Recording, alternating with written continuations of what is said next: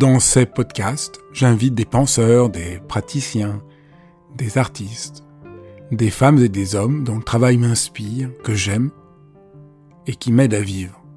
Et j'ai eu envie de partager mes enthousiasmes avec vous. Dialogue parce que je crois à la vertu de l'écoute et au bonheur du partage. Dialogue parce qu'en un temps où tout devient un peu trop formaté et lyophilisé, j'ai voulu prendre le temps d'écouter des personnes qui ont consacré leur vie à penser, à créer, à faire. Dialogue pour permettre à mes invités de déployer leur engagement et leur conviction sans que leurs paroles soient coupées en petits morceaux. Dialogue pour pouvoir être transformés en les écoutant, transformés par une parole vraie.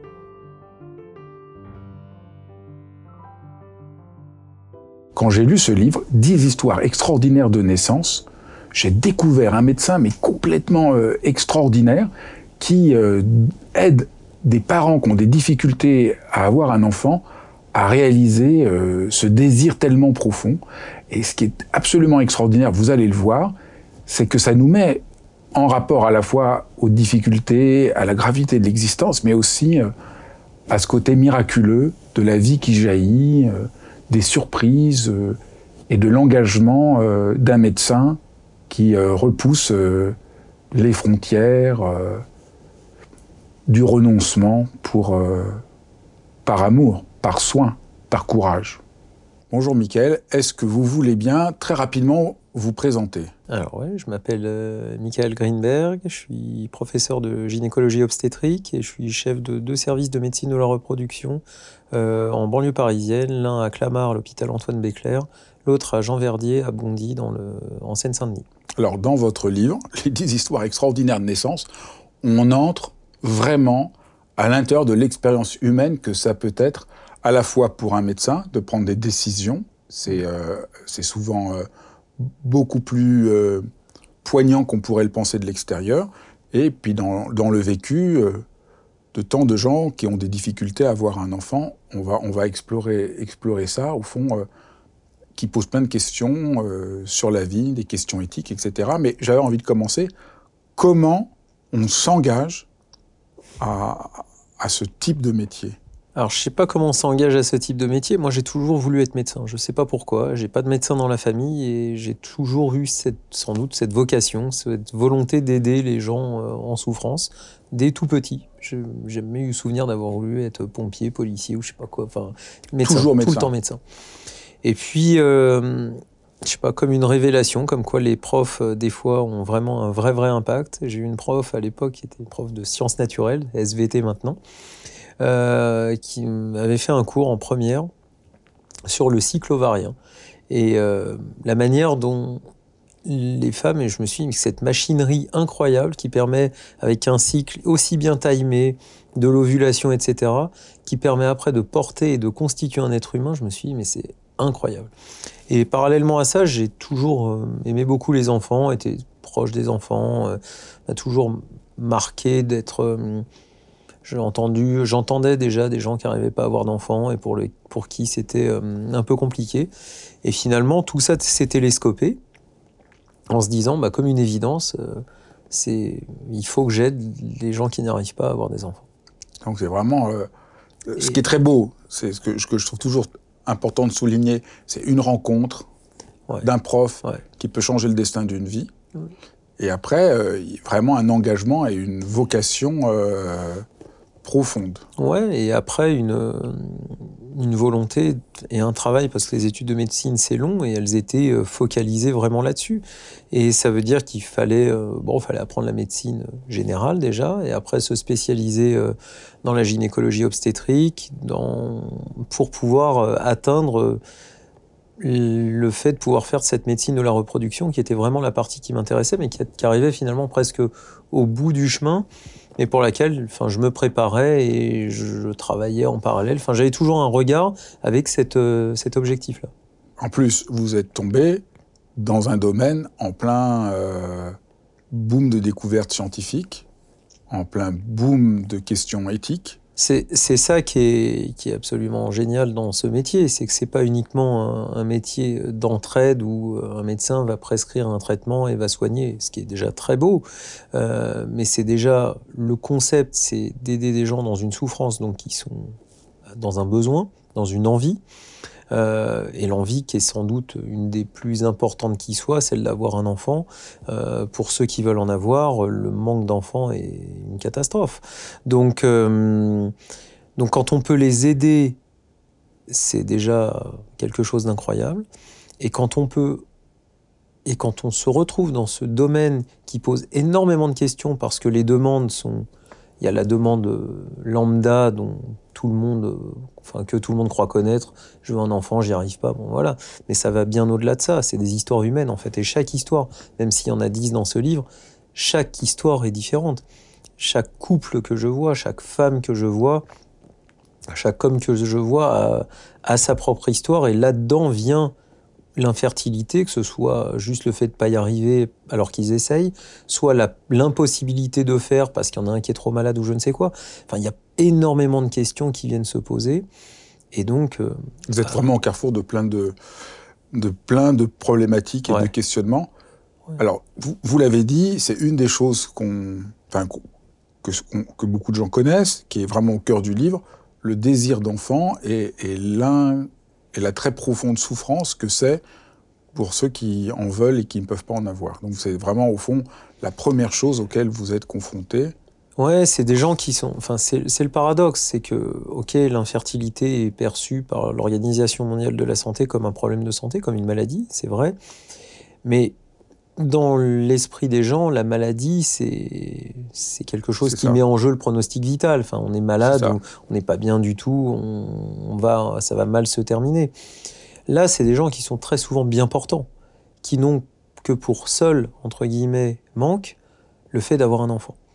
Et, et, tout le reste de leur vie va en général très bien, mais c'est tellement prégnant, c'est tellement important, et c'est tellement aussi sociétalement important de, se dire, parce qu'on est, on est, on s'en aperçoit pas, mais on est très vite bercé avec le fait de, il faudra avoir des enfants, il faudra que tu transmettes. Le mot infertile est un mot terrible. Mais il est, il est tabou. Déjà, les, gens, c'est assez marrant quand on reprend un peu euh, dans l'éducation des, enfants, on leur dit pas. Euh, t'auras des enfants. On leur dit, t'auras des enfants plus tard, je serai grand-père, je serai grand-mère. Enfin, les, les, parents se, se projettent déjà on voit bien, les petites filles, on leur achète des poupées pour qu'elles jouent à la maman déjà. Enfin, on voit à quel point c'est ancré et dans l'inconscient, c'est pas fait volontairement. Et, euh, et donc on est tous éduqués quelque part avec euh, bah, il faudra avoir des enfants. Et puis des fois c'est même un peu plus pressant, c'est important pour la transmission, etc. Comme si l'histoire familiale de toute façon ne pouvait perdurer et l'histoire de tout un chacun ne pouvait perdurer que dans cette transmission par le fait d'avoir des enfants. Donc à partir du moment où on en est là, on est quelque part, chacun d'entre nous, au moment où on décide d'avoir cet enfant, où on trouve le timing pour le, faire, eh ben on a toute cette pression finalement sociale de se dire il, faut que il faut que j'y arrive quoi. Et, ne pas y arriver, c'est bah, dramatique. C'est je me déçois moi-même parce que c'est quelque chose qui est censé venir naturellement. C'est instinctif. Normalement, les animaux se reproduisent, ils n'ont pas de difficulté, voilà. Et on n'est pas censé avoir besoin d'être aidé pour avoir un enfant. C'est juste une décision. On, doit, on veut, on, doit, on est censé y arriver naturellement. Et quand on n'y arrive pas, c'est une catastrophe. Donc c'est une catastrophe. Après, il y a l'aspect, l'arrière-plan, même si les gens ne le savent plus, religieux, parce que c'était vraiment une punition d'être infertile pour, euh, pour une femme. Il y avait en plus ce côté-là, ne pas avoir des enfants. donc là, il y a quasiment, on est quasiment un poids, on est moins une femme parce qu'on ne peut pas avoir d'enfant. Donc ça, c'est un autre point euh, très profond. Et puis après, il y a aussi euh, le désir tout à fait légitime, profond, que les gens ont envie d'avoir un enfant, de pouvoir donner la vie, de pouvoir aimer. Donc vous êtes, c'est très impressionnant parce que vous êtes un médecin qui, qui a un aspect humain très fort parce que vous êtes vraiment confronté à une souffrance et à un désir. Mm. Et j'ai l'impression que votre travail, c'est d'arriver à à la fois être médecin, à la fois écouter quel est le sens du désir de, de l'autre, ce qui vous place dans une situation très singulière. Ouais, ouais, c'est, une position très particulière. On rentre dans, le, dans l'intimité des, des, gens, hein, parce que vraiment, avec les questions qu'on va leur poser, on va rentrer euh, la sexualité, tout ça. Enfin, c'est, très. On va vraiment dans, dans, la profondeur et on, on, met à mal, euh, on peut, on peut les mettre à mal avec les questions qu'on leur pose euh, pour essayer de les aider, toujours avec cette, cet objectif de vouloir les aider. Euh, mais euh, et avec en, en, devant tenir compte de, de l'histoire, de voir quand c'est des couples euh, hommes-femmes ou quand c'est des couples femmes-femmes, puisque maintenant on peut aussi faire de l'assistance la, à la procréation pour les femmes euh, seules. Mais quand on a des couples, il y a, trois, entités. Il y a la femme et son histoire, l'homme et son histoire, ou la femme et son histoire, et, euh, l'histoire du couple. Donc il y a trois entités à gérer et euh, avec, avec leur vécu et de l'infertilité, leur éventuel historique médical, leur, la manière dont ils, gèrent cette infertilité, qui n'est pas toujours dite euh, de manière totalement transparente l'un à l'autre. Et il y a beaucoup de non-dits en plus. Il y a tous les tabous liés à l'infertilité, parce que c'est encore euh, souvent mal perçu, on a, on a du mal à en parler. Et en fait, bah, le médecin doit gérer tout ça et ne pas juste être un technicien, parce que sinon, ça n'a aucun intérêt. Et peut-être on peut prendre sens. une histoire où on va être confronté euh, aux questions que vous êtes obligé de vous poser et de voir que vous êtes obligé d'interroger profondément le désir. Euh, on va pas prendre les dix histoires, mais j'ai choisi euh, celle de Pierre et Jade. Euh, donc, c'est le mari est atteint d'un cancer et le couple vous demande de les aider à avoir un enfant alors que le processus vital euh, de, Pierre euh, est, euh, est, très avancé et très menacé. Ouais, c'est une histoire qui est assez terrible parce qu'elle est, dure et elle montre à quel point on est prêt à, tout pour ce désir d'enfant. C'est un couple qui va très bien, qui cherche qui se dit bon ben voilà, on va essayer d'avoir un enfant. Et puis là, il y a, cet homme chez qui on diagnostique un cancer à un stade très avancé.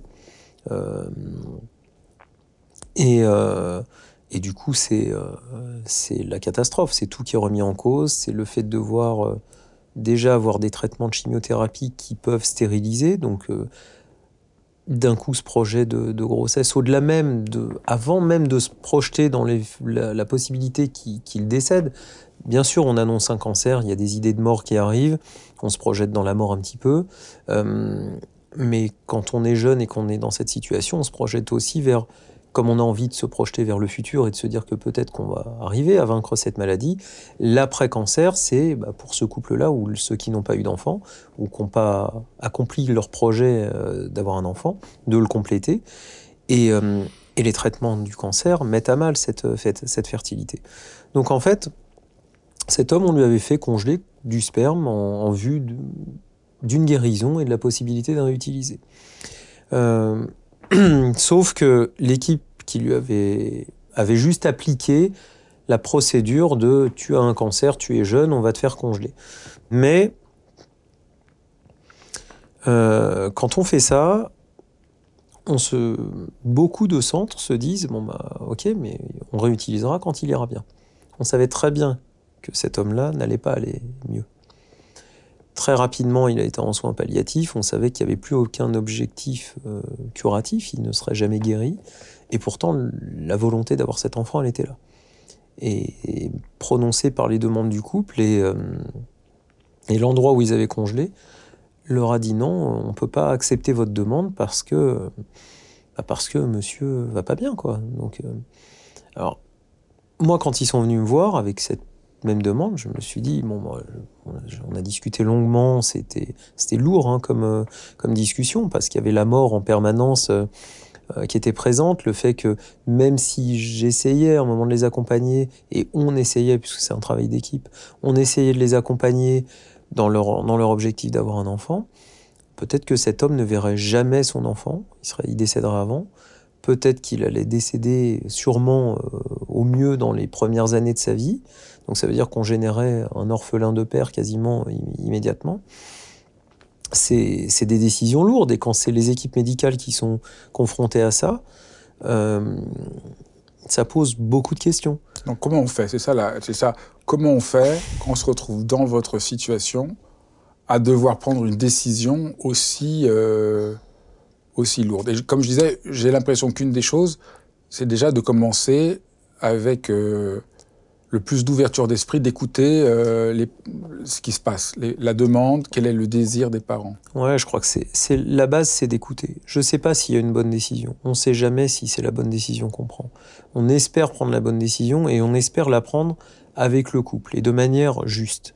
Euh, pour moi, cette décision, elle était euh, bien sûr compliquée, mais elle passait par deux choses. La première, c'était que on soit tous bien au clair sur tout ce qui pouvait arriver, y compris le pire, à savoir qui pourrait ne jamais voir son enfant, euh, qui pourrait décéder dans les premières années de vie, et que notamment sa conjointe soit consciente de ça. Parce que lui, une fois qu'il est plus là, il est plus là. Mais c'est elle qui se retrouve après avec, cet enfant. Donc je voulais qu'elle ait quand même intégré tout ça et que ce soit pas juste une une volonté, elle, était jeune, on pouvait très bien se dire, bon, bah, il décède, elle refera sa vie, euh, peut-être, et voilà, et dans un contexte sans doute beaucoup plus paisible. Mais l'envie était là, elle était là, elle était saine, et elle n'était pas... Il fallait faire vite, parce qu'on savait que tout pouvait aller très très vite, et on ne peut pas faire de PMA en France, même si on a congé du sperme, si le conjoint n'est plus en vie. Donc fallait faire vite de toute façon. On avait une course contre la montre, on ne savait pas euh, combien de temps ça allait durer et fallait les aider. On ne savait pas si ça allait marcher. Des fois, il faut plus, plusieurs mois, années pour que ça marche. Donc, fallait, fallait y aller. Mais il fallait aussi pour moi, donc c'était la première étape, être sûr qu'ils avaient bien compris tous les enjeux. Et la deuxième, c'était de ne pas imposer ce genre de, de pratique médicale à une équipe qui aurait pu ne pas vouloir le faire. Moi, je suis pas tout seul. Je dirige deux équipes l'équipe, c'est ok, je suis à la tête de l'équipe, mais je ne peux pas, moi, je ne me vois pas décider tout seul et d'imposer à des infirmières, à des techniciens de labo, à des biologistes, à des aides-soignants, qui sont partie intégrante. Et en fait, les succès, on les a ensemble, les échecs, on les a ensemble.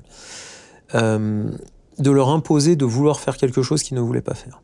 Et donc, je voulais que les gens comprennent qu'ils ne soient pas perturbés à voir débarquer un homme euh, qui marchait déjà pas bien, qui, avait l'air très fatigué, on le voyait sur son visage. On voyait que ça allait pas durer très longtemps.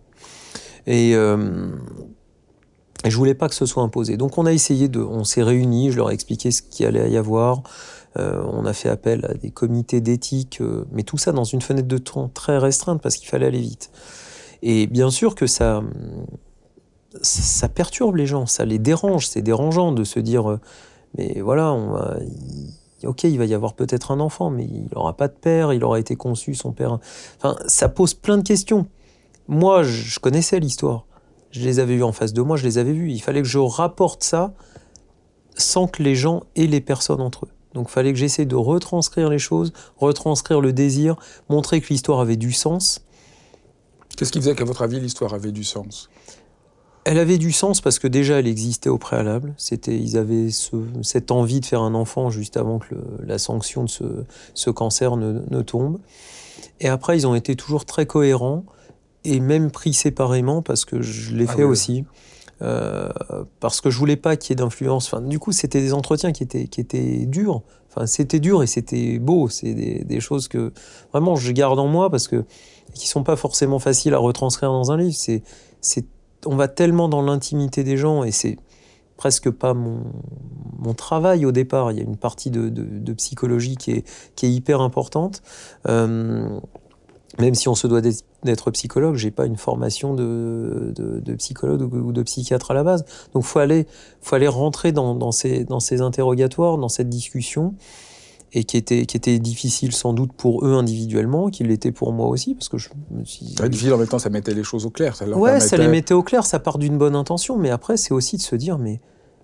Enfin merde, je suis qui pour leur donner le droit de, de, vie ou de mort d'avoir un enfant, quoi. C'est, c'est sur moi que ça va reposer. Leur envie, elle est... Euh, ok, elle est cohérente. Je dois, je dois aider au quotidien. J'ai peut-être aidé, je sais pas combien de, de milliers de gens à avoir des enfants. Et certains, euh, je les aide euh, sans réfléchir comme ça, et sans le savoir, et ce seront de très mauvais parents. Et je ne le sais pas au départ.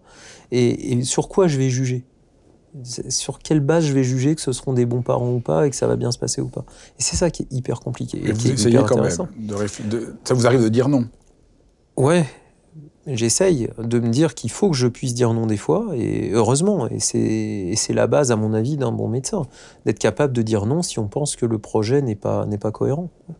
Donc là, vous les avez aidés, euh, donc l'équipe il y a eu beaucoup de discussions. Une partie de l'équipe était pour et une partie était ouais, contre. qui était dérangée. Après, on n'a pas forcé les gens qui voulaient pas. Voilà, on a essayé d'expliquer sans chercher à convaincre, hein, parce qu'on a, on a toute notre histoire personnelle et il y en a à qui ça peut parler Vous avez proposé après à ceux qui n'étaient pas pour de ne pas de ne pas être impliqués. Voilà, on a, on a décidé à l'unanimité. Enfin, globalement, la majorité était d'accord pour le faire. sinon, vous l'auriez pas fait. Sinon, je l'aurais pas fait. C'était euh, pour moi la, condition. Fallait je savais que ça ferait jamais l'unanimité, bien sûr. C'est sur des sujets comme ça, on peut pas l'avoir, mais que la majorité de l'équipe soit partant. À partir du moment où on en était là, on a, on, y allait activement.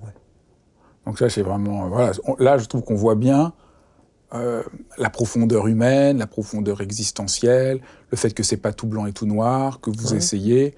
Et au fond, euh, dans votre livre, il y a sans arrêt revient cette question éthique, cette question du désir, jusqu'où aller, jusqu'où respecter la loi. Je trouve aussi très beau, vous, vous ne vous cachez pas derrière la loi. Ça, c'est, vous êtes, c'est, chaque fois il faut l'interpréter. Chaque fois c'est des cas particuliers. Et puis il y a des cas où vous sentez que la loi va évoluer et donc. Euh, elle, est, elle est importante, la loi. Le cadre, il est important. de toute façon, on se doit d'avoir un cadre.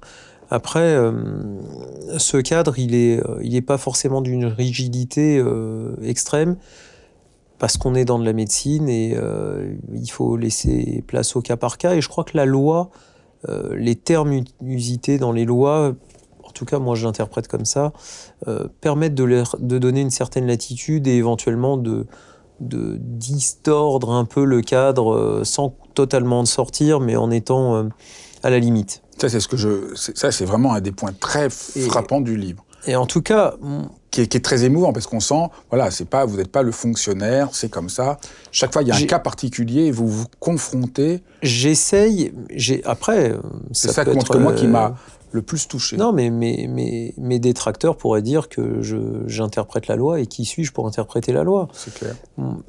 Moi, j'estime que mon travail, si je veux bien le faire, je me dois me fixer des limites et j'ai conscience que je travaille avec un cadre, mais que pour autant, et encore une fois, je me base sur les textes de loi qui sont pas forcément d'une clarté euh, limpide, et justement, mais je pense que c'est volontaire. Moi, je l'interprète comme quelque chose de volontaire. D'autres pourraient lire ce même texte en l'interprétant différemment. Eh bien, moi, je me dis que ça peut me donner des fois une, certaine latitude, encore une fois, mais pas tout seul. C'est pas de la décision que je prends tout seul. Et euh, à partir du moment où on décide en équipe de, faire les choses, eh ben, j'ai l'impression qu'on est, on est là, voilà, qu'on fait bien. On, a, on, fait, on fait pas mal. On fait pas du mal. On essaye de vraiment faire les choses euh, telles qu'on les ressent, euh, au cas par cas. Moi, je dirais, euh, en, philosophe, c'est ça la vraie éthique, c'est le face-à-face de la complexité de la situation, euh, qui est au fond le sens véritable euh, de l'éthique.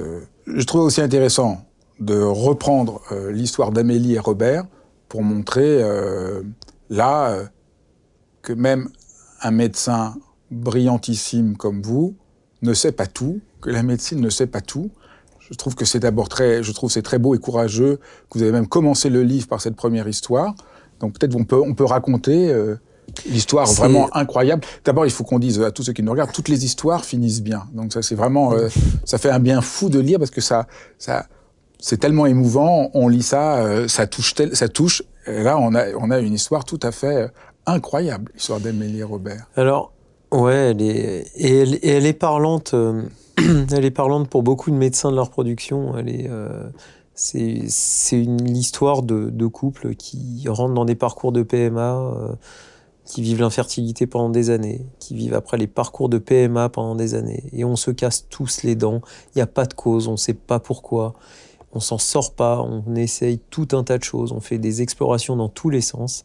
Ça dure des mois, des années on essaie des traitements. C'est de, c'est très émouvant. Au début, ils pensent que c'est pas si grave, ça prend de plus en plus de temps. mais parce que nous-mêmes, on ne croit pas que c'est pas si grave. Parce qu'on se dit, et maintenant d'ailleurs, avec ce genre de vécu, nous-mêmes, médecins, on change.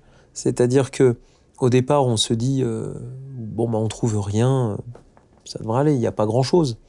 Et en fait, le il n'y a pas grand-chose, maintenant, bah, je le vois euh, comme, euh, bah, en fait, je préfère quand il y a quelque chose et que j'ai pas un ennemi invisible.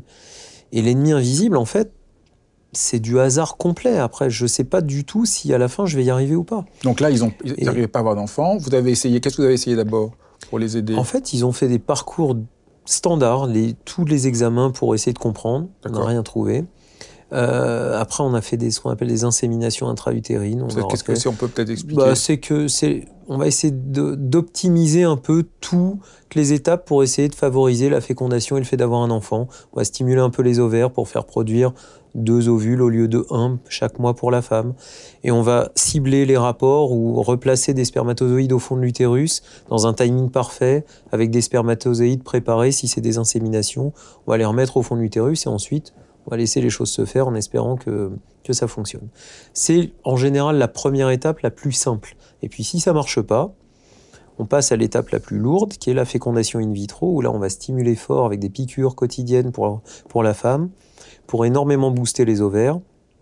Et on va aller prélever au bloc opératoire les ovules. Donc il y a un prélèvement qui se fait par les voies naturelles. On est quand même assez intrusif du coup. On récupère les ovules qu'on va mettre avec des spermatozoïdes encore une fois préparés, les, les meilleurs pour cette fois constituer des embryons. Dans les inséminations, la constitution éventuelle de l'embryon se fait naturellement. On replace les spermatozoïdes, ils vont à la rencontre de, du ou des ovules et ça se fait ou ça se fait pas. Là, on essaye de générer volontairement un embryon ou des embryons au laboratoire, embryons qui sont ensuite qui peuvent être placés dans l'utérus dans un timing encore une fois parfait. Et là, ça marche, ça marche pas. Et chez eux, on, avait des embryons, tout était bien, mais ils s'accrochaient jamais. Et donc on se dit après, bon, enfin, on s'en sort pas. Donc après on part sur d'éventuelles alternatives. On peut se dire, bon, bah, peut-être qu'il faut changer des gamètes, peut-être que c'est l'ovule qui est pas bon, peut-être que c'est le spermatozoïde qui est pas bon. Donc en général on se dit, bon, on va changer, euh, on, change les, on change les ovules, parce que souvent c'est le, le, plus compliqué. Donc on, on les fait avoir recours à ce qu'on appelle du don d'ovocytes. Donc on prend un ovule d'une femme jeune, plus jeune, puisque ces femmes vieillissent en général parce que ces parcours sont très longs. les ovules sont de moins en moins compétents avec les années. Et, euh, et, et, même si on a des embryons avec un ovule plus jeune, et des spermatozoïdes, et on peut des fois changer les spermatozoïdes, et en fait, il se passe rien. Ça ne s'accroche pas, il se passe rien. Et euh, donc là, vous arrivez au moment et puis le plus douloureux où vous leur dites que malheureusement, vous pouvez plus rien pour eux. Ça qui est un moment déchirant. Euh, mais qui est un moment de déchirement parce que je me dis, mais qu'est-ce que je leur ai fait? Surtout déjà, c'est, ils sont encore ensemble, je sais même pas comment ils ont pu endurer. Le couple est tellement puissant pour endurer une telle épreuve sur des années et des années. Et on les met tellement à mal avec tous ces traitements parce que c'est, on leur demande de venir faire des contrôles le matin tôt, des prises de sang, des échographies, il y a des prélèvements chez la femme, il y a des, recueils de sperme chez l'homme. Enfin, c'est, c'est très envahissant en fait. Et, leur vie est rythmée par ça. Et elle est rythmée à chaque fois à la fin par un échec. Et, c'est horrible. Et, nous, on est là, on a envie de se battre avec eux, on a envie d'être positif, et puis on, prend les claques à chaque fois, en fait. Les tests négatifs, c'est la claque pour le couple, c'est la claque pour les équipes médicales. Et, euh, là, on se dit à un moment, mais il faut arrêter ce carnage. Qu'est-ce que je leur apporte rien? Qu'est-ce que je fais? Je sais plus. J'ai fait, j'ai essayé de chercher tout ce que je pouvais, j'y arrive pas. Et c'est hyper dur pour un médecin et sûrement beaucoup, même pour moi qui suis très compétiteur, de me dire il faut abandonner. Et j'ai l'habitude d'éduquer même mes enfants en leur disant un Greenberg n'abandonne jamais. Et je leur dis ça. Et là, mais il y a des fois, il faut. Il faut savoir parce que y a un moment, on, arrive dans la, dans la malfaisance. En fait, on fait plus correctement. Je fais plus bien, bien mon métier. Et, euh, et donc on dit stop. Et des fois, d'ailleurs, le stop est un soulagement en fait. Pour nous, il est dur, mais des fois, pour le couple, c'est bon, ça y est, on sort de ce parcours, ça fait 10 ans, 15 ans qu'on est rythmé par ça, et il faut passer à autre chose, quoi. Et euh, là, ils l'ont pris comment? Bah, c'est dur parce que même si ça peut être un soulagement après dans les, semaines ou mois qui viennent, il y a une cicatrice et il y a, on repense à tout ça et c'est le moment où on dit stop. il est, il, est, il est terrible parce que le monde finalement s'écroule. Ça, veut, ça entérine le fait de j'aurai pas d'enfant. En théorie. En théorie, parce que ce couple-là, de manière miraculeuse ou incompréhensible, ou après en fonction de ses croyances ou de, son, de, de, de la manière dont on voit les choses, bah, ce couple a eu un enfant naturel. Complètement net. Combien de temps après Même plus, c'était 10-15 ans après. Enfin, de, à 10-15 ans après Si on repart par rapport à Non, mais après que vous leur avez dit stop Ah non, c'était quelques années après. Quelques années après, donc ça c'est très beau, vous racontez un livre. Un jour, vous recevez un mail, donc vous vous dites, ah, tiens, qu'est-ce qui lui arrive et tout ça, et elle vous annonce... Euh, elle a fait un premier test. Et je me, moi, je m'étais dit au départ, ils vont m'écrire en me disant finalement, ils avaient refusé l'adoption. Euh, finalement, euh, on va adopter. On a quand même notre désir d'enfant, il est, il est, il est là. Quelles sont les procédures? Voilà, choses qui sont assez qu'on a fréquemment. Bon, ok, on veut pas, et puis finalement, on va, on a réfléchi. notre désir d'enfant, il est quand même très très important. C'est un renoncement, mais on va quand même adopter. Je me suis dit bon, ça va être un, nouveau mail comme ça. Et là. Euh, j'ai dû, dû, me dire, ouvre bien les yeux, c'est pas possible parce que cette histoire, je la connais par cœur, je la connaissais par cœur. Ça a été tellement long, le parcours était tellement long que je me suis dit, c'est pas possible. Et là, enfin, alors, hyper heureux pour eux. Je me dis, mais c'est pas possible, c'est fou. Et, euh, et hyper euh, presque déçu par moi, quoi. De me dire, mais euh, t'es nul, quoi. Tu te rends compte que tu les as emmerdés, tu les as mis dans un parcours pendant autant de temps, tu leur as fait endurer tout ça pour à la fin ne pas y arriver, leur dire stop, a priori euh, ça, ça marchera pas. Et, euh, et, ils y arrivent comme ça, sans personne, comme n'importe qui devrait y arriver. Ça, et on se dit, mais. Et l'enfant, c'est bien, et tout s'est bien passé. Tout le monde va bien. Et, et, là, on se dit, mais, mais, à quoi tu sers en fait? Tu fais quoi dans ton métier tous les jours? C'est ça, ça remet énormément de choses en question. Je trouve ça très beau, l'humilité que vous avez là là-dessus. Et, ça remet tellement les choses en question que maintenant, enfin, avec ce genre d'histoire, je, je sais que je ne dirai plus jamais à quelqu'un, c'est impossible, vous n'aurez jamais d'enfant. Je peux pas dire ça. Parce qu'on se construit aussi avec, avec ces histoires et ces expériences. Et l'expérience montre que euh, bah, en fait, même quand on pense que c'est impossible, il faut pas dire que c'est impossible parce qu'il y a une part de magie dans tout ça et d'inconnu et qui peut, qui peut des fois bah, faire que le destin euh, bascule du bon côté. Alors, euh, une histoire invraisemblable qu'il y a dans le livre, alors que c'est l'histoire de Karine. Là aussi, vous avez beaucoup d'humilité. Donc, il y a cette femme qui arrive à l'hôpital Évidemment, là, comme dans le contexte, les gens vont un peu comprendre, mais c'est une histoire complètement incroyable. Donc, euh, elle, a eu un accident, son pronostic vital est, engagé. Elle fait partie des, comme vous dites, des victimes de, la route, et euh, elle, est, elle est dans le coma. Et alors, on vous appelle. Ouais, on m'appelle parce que les, les les réanimateurs euh, comprennent pas bien. Il y a un marqueur hormonal qui est, qui est, qui est pas normal et c'est un marqueur de la thyroïde. Ils n'arrivent pas à comprendre. il n'y avait pas d'endocrinologue dans l'hôpital. Et bon, les médecins de la reproduction font beaucoup d'endocrinologie, s'occupent des hormones aussi.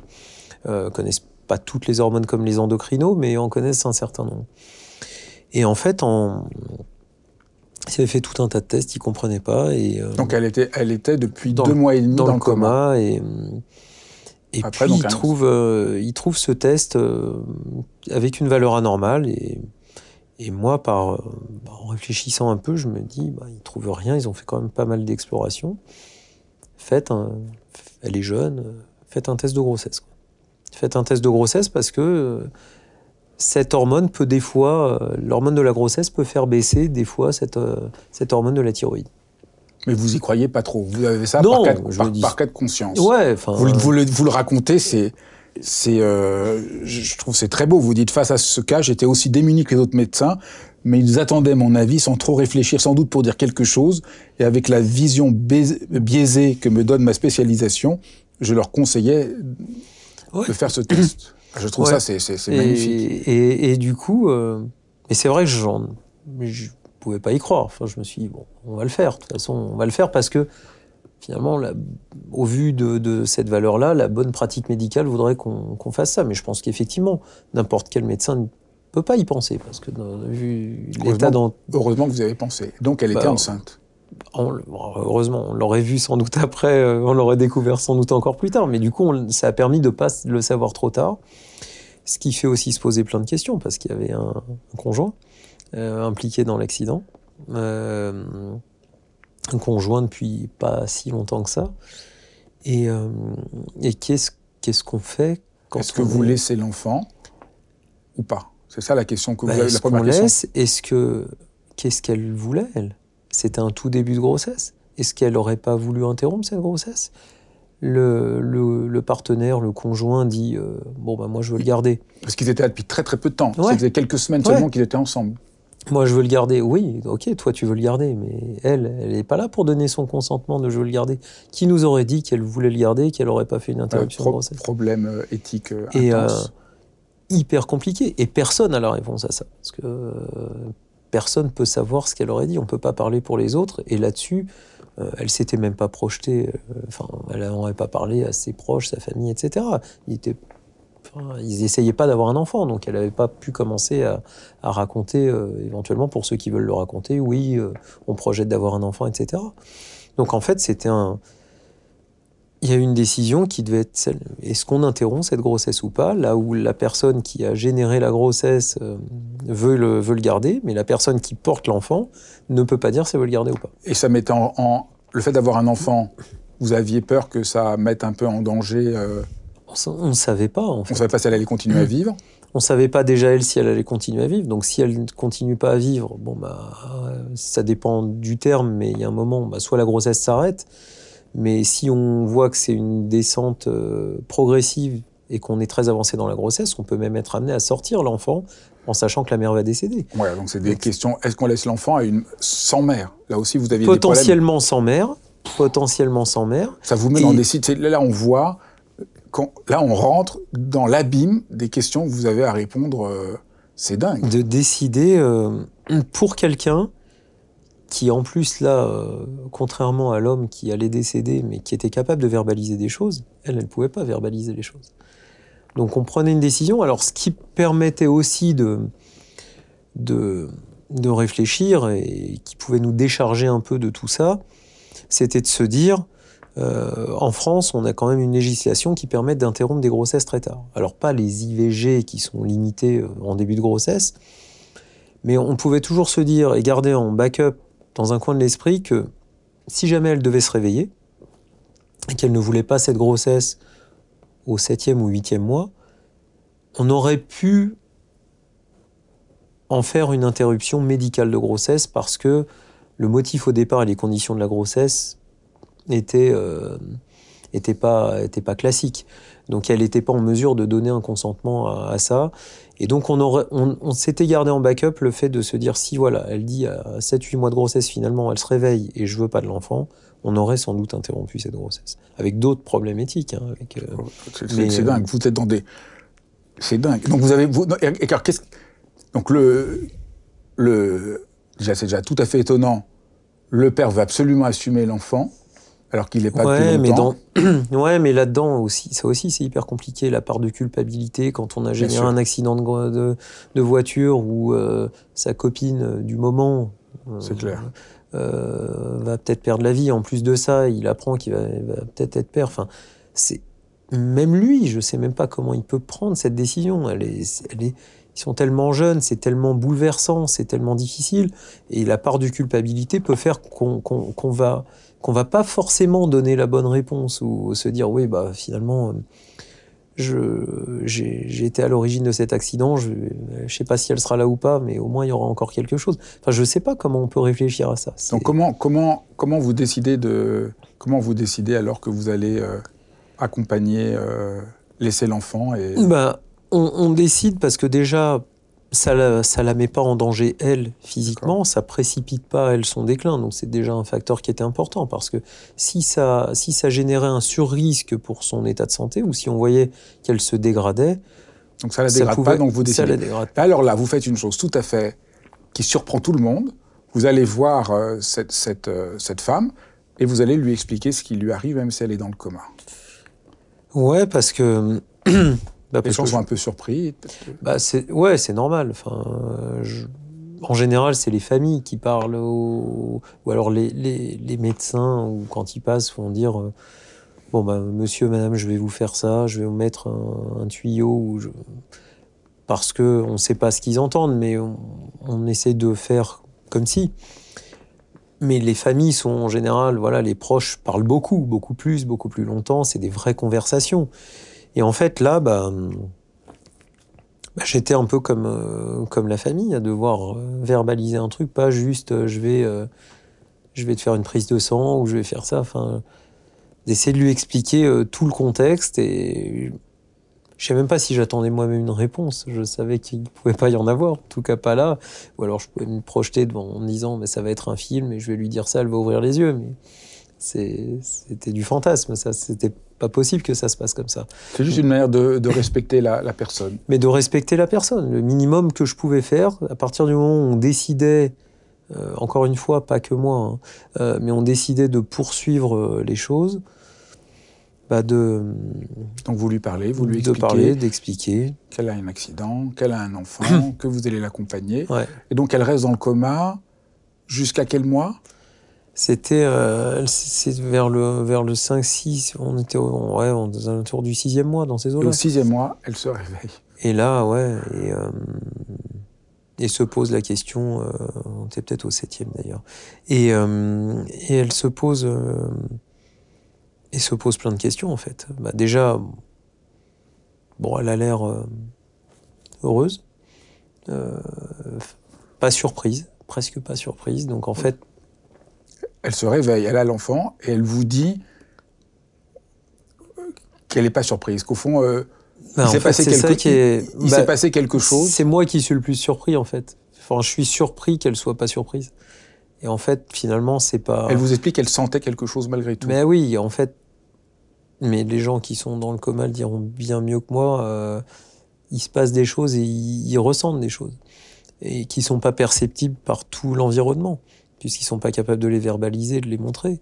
Mais euh, peut-être elle a entendu ce que vous lui avez dit d'une certaine manière. Je sais pas, mais en tout cas elle l'a ressenti dans son corps. Elle a sans doute senti finalement ce que peut sentir une femme qui porte un enfant, peut-être sans doute différemment, avec une conscience peut-être différente, mais euh, mais elle, elle savait. C'est euh, extraordinaire. c'est bouleversant. Et en fait, moi, de me dire, enfin, c'est fou. Enfin, c'est ce qui m'a le plus surpris, c'est qu'elle ait pu savoir et qu'elle soit pas surprise. Le fait que sa non surprise était follement surprenant pour moi. elle n'avait pas de séquelles de son accident? Non. C'est extraordinaire. Et donc l'enfant est venu et tout s'est bien passé. Ouais. C'est ouais, enfin il n'est pas venu. On, a, on a fait une césarienne parce que on savait pas. Elle était quand même assez faible. Enfin c'est c'est lourd tout ça. Et vous l'avez revu après?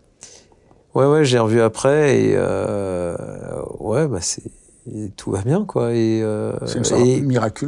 Ouais, c'est un miracle. Le couple est ensemble et, ils vont bien et donc ce qui me rassure aussi, parce que sur le coup, euh, si ça avait été le déchirement euh, quelques, quelques mois ou quelques années après avec un couple qui, qui se déchire euh, et qui se sépare, je me serais dit, bah, t'as fait une connerie en, en, en, interrompant, en interrompant pas et en, en écoutant que, que, que, que, monsieur. Et donc, ouais, non, c'est. C'est extraordinaire. Bah, je, j'invite tout le monde à à lire euh, ce livre, à rentrer dans toutes les autres histoires. On en a, on en a évoqué trois. Il y en a encore sept autres qui sont tout aussi incroyables, différentes euh, les unes des autres. Et je trouve qu'on voit bien. Euh, voilà, moi au début, je me suis dit de quoi ça parle, et en fait, on, on voit que ça parle de, du miracle de la vie et, et, et, de ce que ça veut dire être un être humain devant la complexité du réel, sans avoir de solution toute faite. Je crois que vous en avez très bien parlé. Merci infiniment. Merci. Merci d'avoir écouté cet épisode. J'espère que vous avez été, comme moi, absolument bouleversé par ces histoires. Moi, j'en ai encore la chair de poule. Et euh, n'hésitez pas à partager, à mettre des pouces, des étoiles, à, vous abonner à la chaîne. Et je vous retrouve à très vite pour un nouvel épisode de Dialogue.